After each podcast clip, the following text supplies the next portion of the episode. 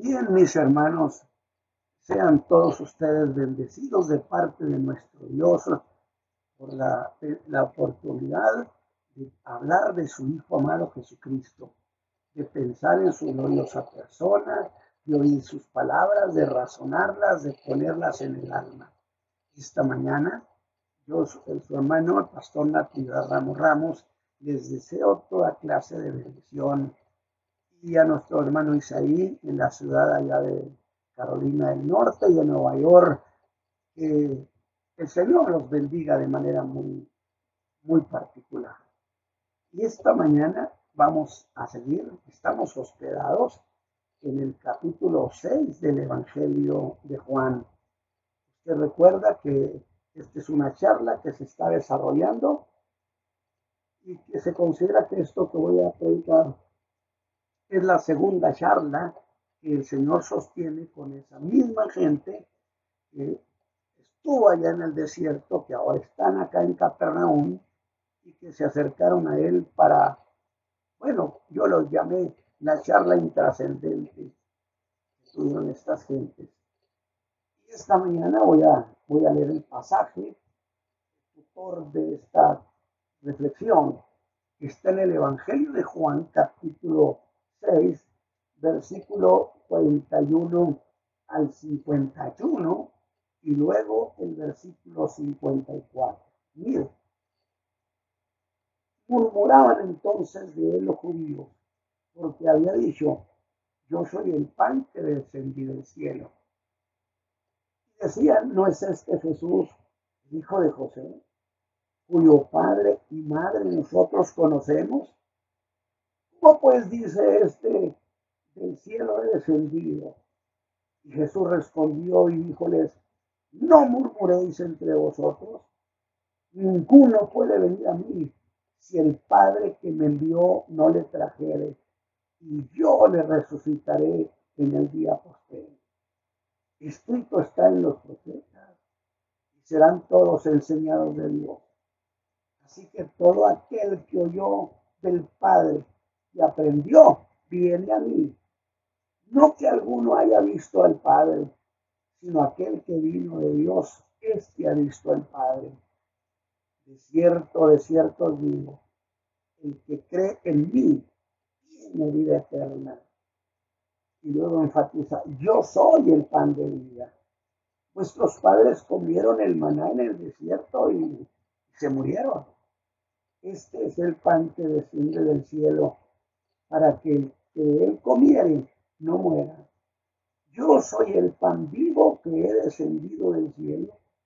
Si alguno comiera de este pan, vivirá para siempre y el pan que yo le daré es mi carne, la cual yo daré por la vida del mundo. Pero luego agrega otra, hace otra declaración que les pareció durísima de asimilar. El que come mi carne y bebe mi sangre tiene vida eterna y yo le resucitaré en el día postre. ¿Qué le parece? extraordinarias declaraciones del Señor Jesús. Muy bien, mis hermanos, pues esto que hemos leído fue dicho a los judíos, aquellos mismos que estuvieron y presenciaron y experimentaron aquel glorioso milagro. Y yo dice, ese milagro no llegó a calar más que en el estómago. Jesús dijo, se interesa me buscan porque comieron y se hartaron. Pero no entró nada a sus almas. Qué pena.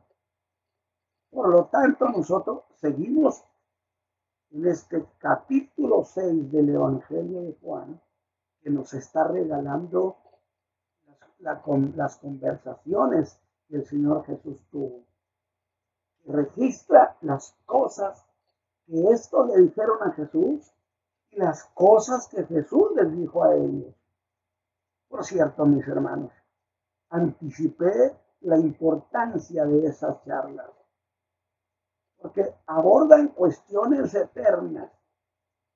Así que, mis hermanos, he leído a partir del versículo 41 y quiero hacer la precisión. que a partir de aquí empieza lo que sería el segundo diálogo que Jesús tiene con esa multitud que daría la impresión que querían creerle, pero que no hallaban cómo creerle. Y empezaban a esas alturas de esta charla a sentir cierta confusión por las cosas que Jesús les ha venido diciendo. Desde que lo sacó de aquella charla intrascendente, usted recuerda que le preguntaron, y para mí fue muy ociosa esa pregunta, Rabí, ¿cómo llegaste aquí? Cuando que con el Señor hay cosas de eternidad que se pueden tratar con él, hablar con el Altísimo. Y nos llevó el Señor Jesús de esa charla intrascendente a una conversación, a un escenario donde sí se tratan cosas eternas, como esto de cómo se tiene la vida eterna. Yo quiero que usted entonces vaya observando y haya ido observando esta cuestión. Mire cómo el Señor ha ido escalando su charla con ellos.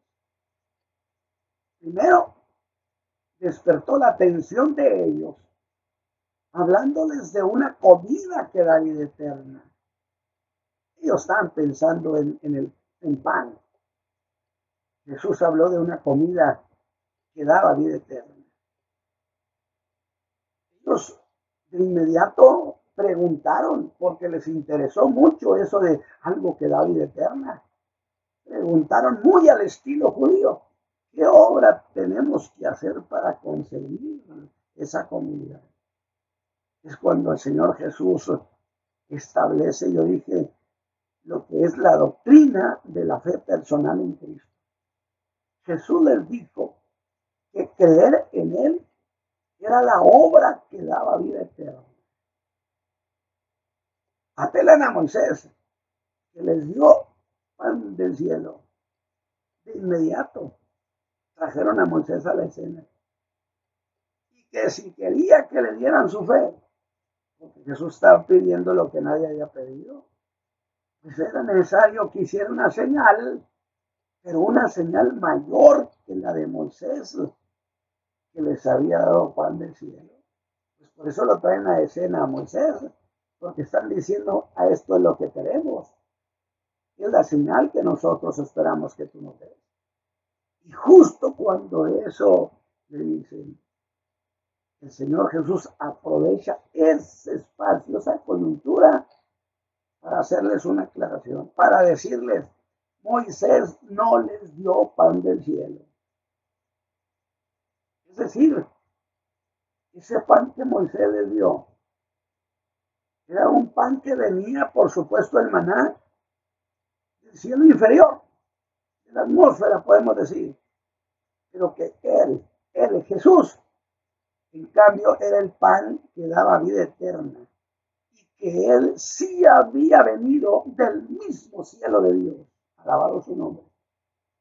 Y mientras hemos ido siendo testigos, mis hermanos, de cada palabra que Jesús dijo, yo quiero que usted aprenda, yo quiero que usted eh, vea las ideas del Señor Jesús. Ha ido poniendo al descubierto mientras charla con ellos, ha ido poniendo al descubierto las deficiencias de aquella multitud, a la que con todo y sus deficiencias, el Señor Jesús buscó atraerlos así, a que, le a que creyeran en Él. O digo yo, por las charlas que está teniendo, tengo que preguntarme o en realidad no quería que le creyeran. Porque a estas alturas ya estaban muy confundidos. Bueno, lo cierto es que evidentemente el Padre no había intervenido abriendo sus sentidos para que pudieran entender. Cosa que hizo con Pedro. No te lo reveló carne ni sangre, Pedro, sino mi Padre que está en los cielos. Es decir, hay una intervención de parte del Padre para hacer posible que los hombres entiendan el Evangelio de su Hijo Jesucristo. Y digo esto porque se vieron muy confundidos y envueltos en confusión e incredulidad, lo habrían de abandonar. Entonces yo tengo que pensar, ¿sería entonces esto que estaba pasando parte de una razón divina que se diera ese abandono masivo? un abandono masivo muy notorio, porque era una multitud que sin duda marcó la nación entera, porque fue una noticia nacional, los marcó con diversas conclusiones, además de las conclusiones de la especulación, que Jesús iba menos en el interés del pueblo, que lo habían abandonado todos sus seguidores. ¿Qué le parece? ¿Ve usted lo que está pasando? Se está preparando el abandono el día que fue crucificado se hizo notorio donde nadie estuvo en favor suyo. Pero volvamos. Se habían impresionado con aquella comida que daba bien. Hasta aquí, mis hermanos, no hay nada que ellos no pudieran entender. Porque debieron decir, bueno, Dios tiene maneras de darnos vida eterna y también necesariamente tiene que haber una manera de conseguirla. Usted y yo sabemos cómo conseguir vida eterna creyendo en Cristo Jesús. Sí, pero aquella multitud había sido sorprendido con esa declaración. Que crean en mí. Ahora, eso tiene también su lógica. Pues él debe saber cuál es la obra que hay que hacer. Vamos a preguntárselos. Ellos están dispuestos a hacerlo. Y es cuando les dice, esta es la obra de Dios. Que creáis en el que Él ha enviado. Y con esta declaración, mis hermanos, alabado sea Dios, se vieron rebasados. Fue más de lo que ellos esperarían. Que para recibir esa comida que daba vida eterna, había que creer en Él. Para ellos esta declaración de Jesús era algo fuera de lo común.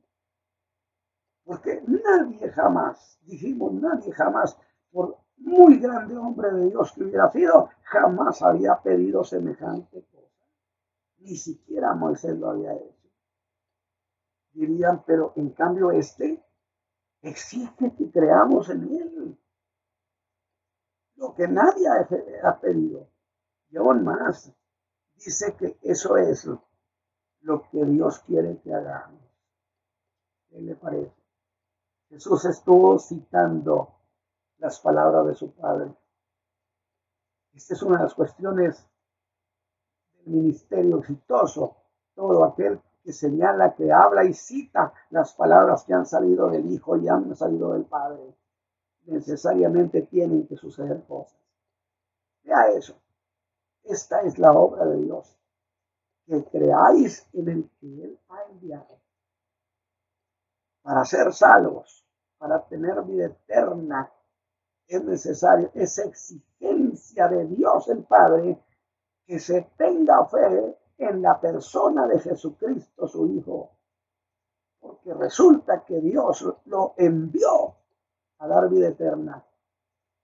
Y lo señaló que Él era el que daba la vida eterna. Pero, déjenme decirles esto, mis hermanos. ¿Entendieron lo que Jesús había dicho? Definitivamente sí, sí entendieron la cuestión y lo hicieron con tal claridad, donde la prueba es lo que les proponen algo así. Así que eso es lo que quieres. Que nuestra fe se ponga en tu persona. Muy bien. ¿Y qué obra vas a hacer para que veamos y creamos en ti? Yo dije en un mensaje pasado, observe, le dijeron para que veamos y creamos en ti. Si habían entendido que Jesús les dijo que era necesario que su fe se la, pusieran en su persona. Alguien diría, bueno, y que el milagro de los panes y los peces no era ese un milagro suficiente señal. Bueno, en verdad que ese milagro fue grandioso, pero eso no era la cuestión que le estaban planteando los judíos al Señor Jesús. Lo que ellos pedían era cosa muy justificada y debo decir, y muy sutil. Estaban pidiendo un milagro que superara a los de Moisés. Un milagro mayor de Moisés para creer en él. Pues el pan que multiplicó el Señor, dije en el mensaje pasado, pues no dejaba de ser, por supuesto, pan casero del barato. Era pan de cebada. Mientras que el maná que les dio Moisés, ese dijeron, ese viene del cielo. Y desde esa perspectiva, el pan que tú multiplicaste no supera al que Moisés nos mandó del cielo, porque nos dio pan del cielo. El milagro de Jesús entonces, están diciéndole, lo consideramos inferior al de Moisés. ¿Ve usted con qué sutileza estaban tratando con él? No hay duda que decían, ¿verdad? Los antiguos que hilaban fin estos señores.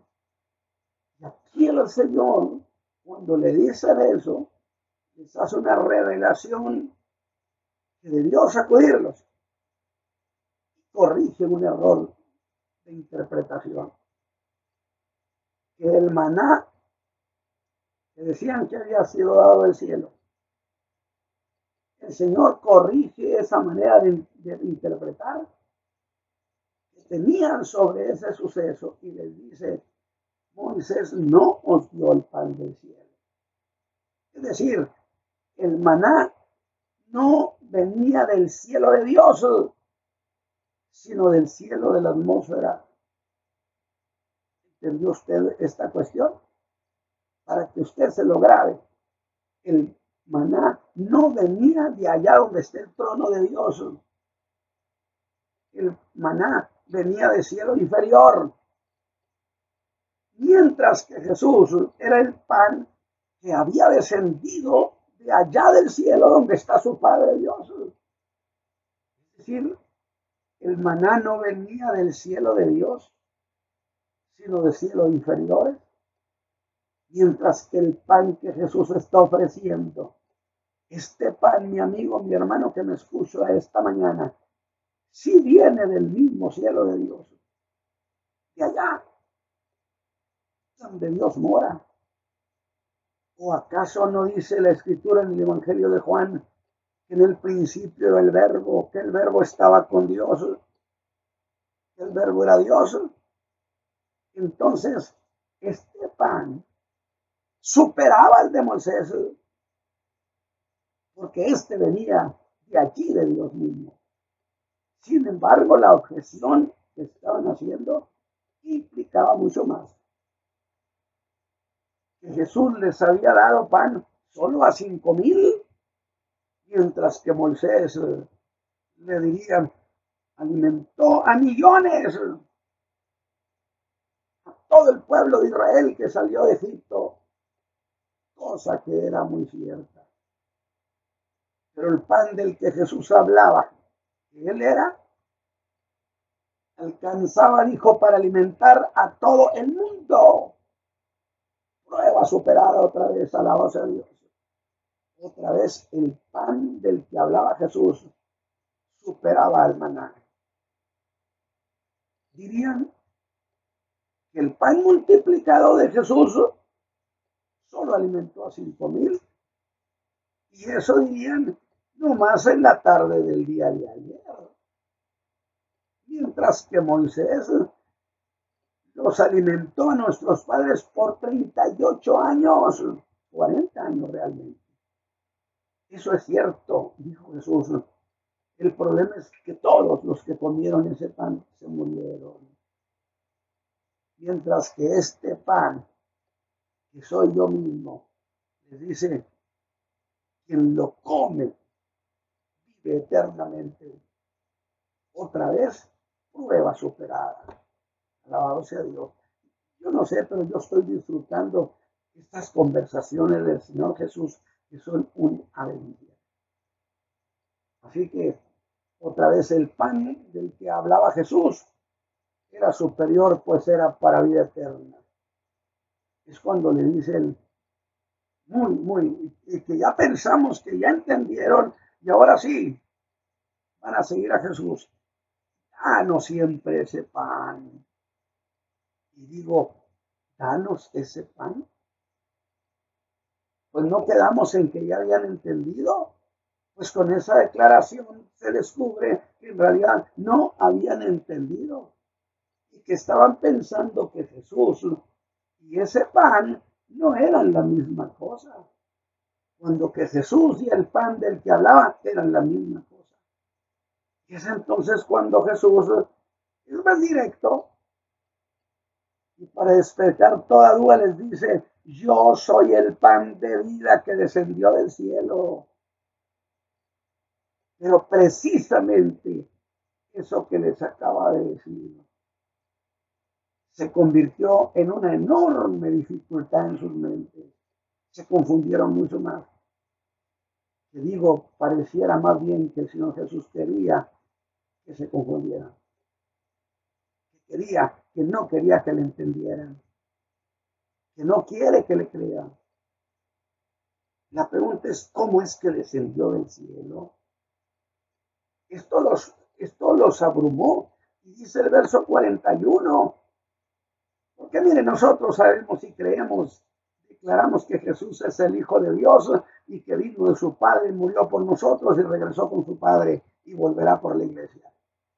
Murmuraban entonces de los judíos, porque había dicho, yo soy el pan que descendí del cielo.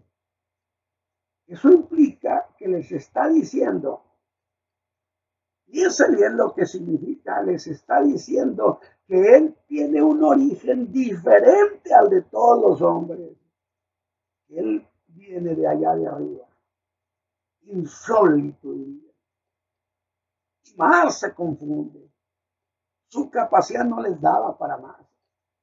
Pero otra vez digo, ¿era eso lo que el Señor quería? ¿Que no le entendía? Es cuando dirían, ¿Cómo nos dice que Él tiene un origen distinto? Si nosotros conocemos a su familia, ¿acaso no es este Jesús el hijo de José? cuyo padre y madre nosotros conocemos. ¿Cómo es que éste dice, del cielo he descendido? Y yo digo una cosa, esta mañana yo hago defensa a favor de esa multitud diré que con su mejor voluntad de creerle, no encontraban cómo creerle. No justificaban el darle su fe a él. Sería pues imposible negar que conocían a sus padres. Si alguna cosa conocemos con toda seguridad, pues es su origen. y ahora toda esa confusión, mis hermanos, se empezó, escúcheme bien, a volver desconfianza. Mira lo que ha hecho el Señor, los ha ido llevando a ese punto de quiebre. Sin embargo, póngase en el lugar de ellos. Se les podrá exigir o podría exigir a esa gente que creyeran en Él, que creyeran que era el pan que del cielo había descendido. Así que volvamos atrás primero les dijo que esa comida la daba solo el Hijo del Hombre. Pero ellos no asociaron que Él era el que daba vida eterna. Luego, ¿qué obra tenían que hacer?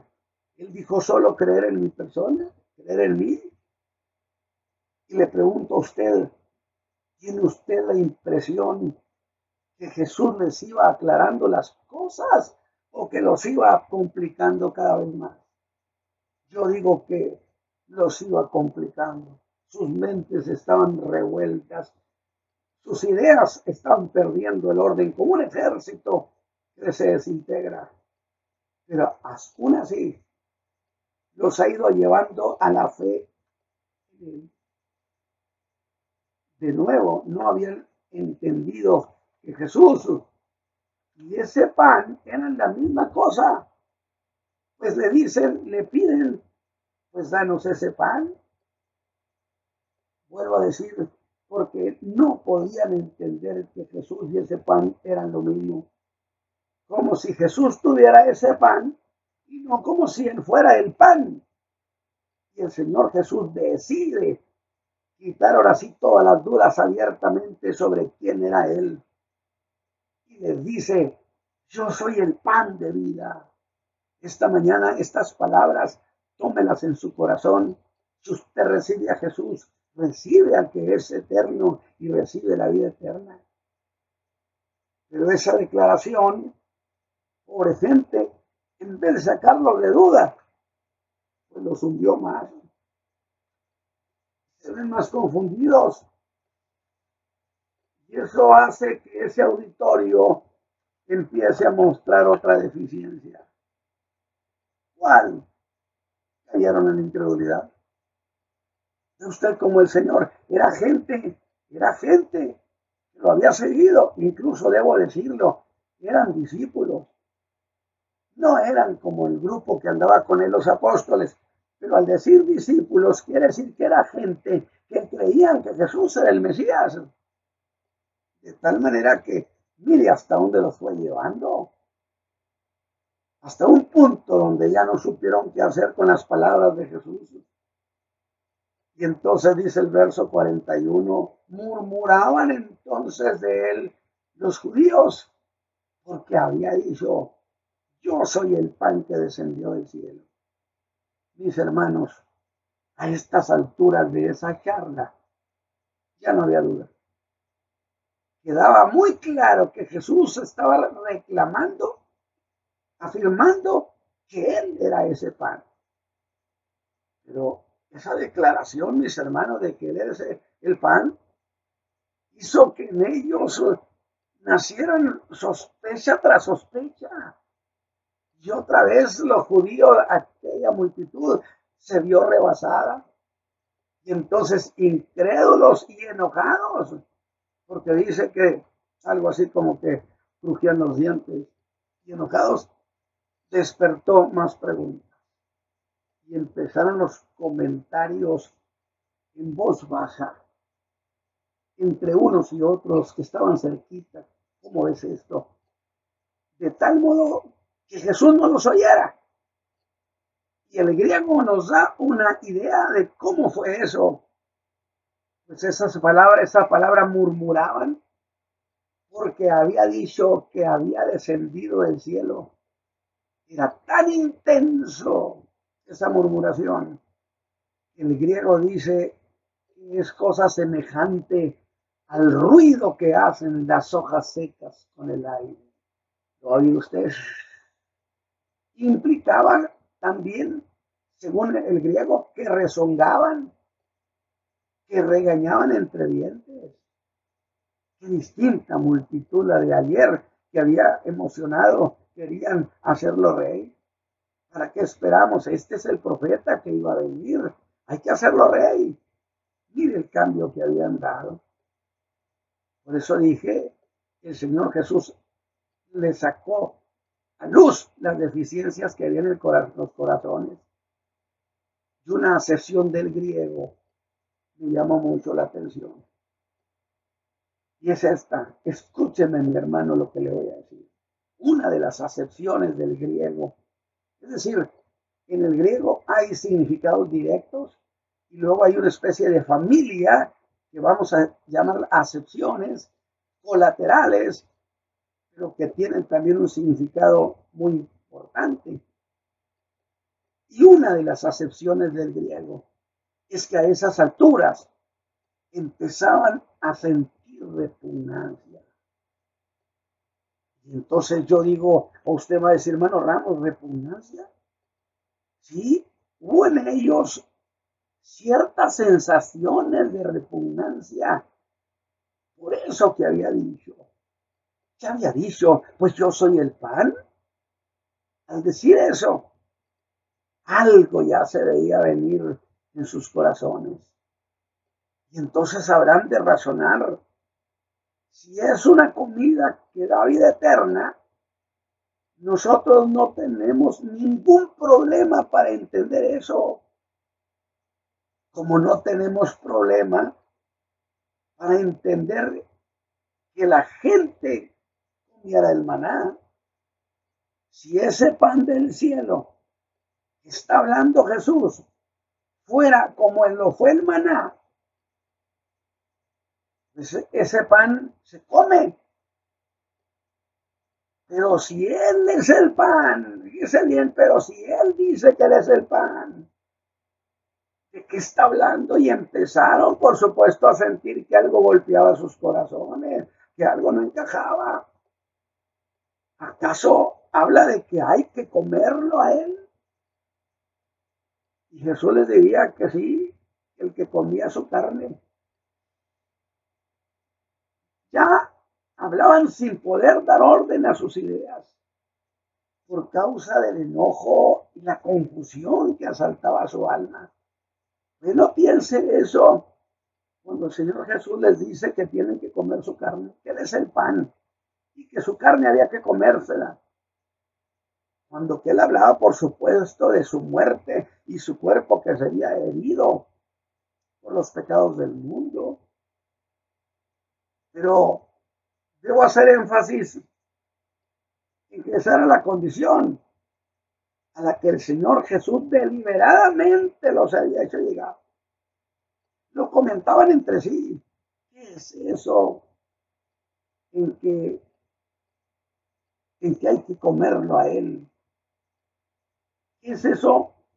En lo personal, es el pan que descendió del mismo cielo de Dios y tras esos comentarios se empezó a percibir el ánimo de apartarse de él, porque lo que estaba diciendo no tenía ningún sentido. Oiga, es que ¿cómo dices que tenemos que comer tu carne? No, espérese, y en el versículo 54 les agrega una cosa que fue todavía más dura. El que come mi carne y bebe mi sangre este tiene vida eterna y yo lo resucitaré en el día posterior.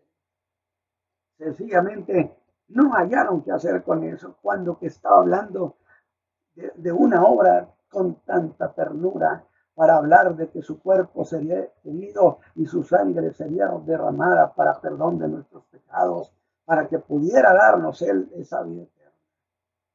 En realidad, lo que estaba diciendo estaba lleno de ternura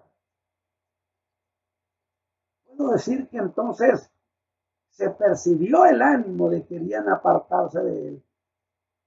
En otras palabras, el Señor Jesús no logró ganar terreno en sus corazones, pero no lo ganó. ¿Por qué?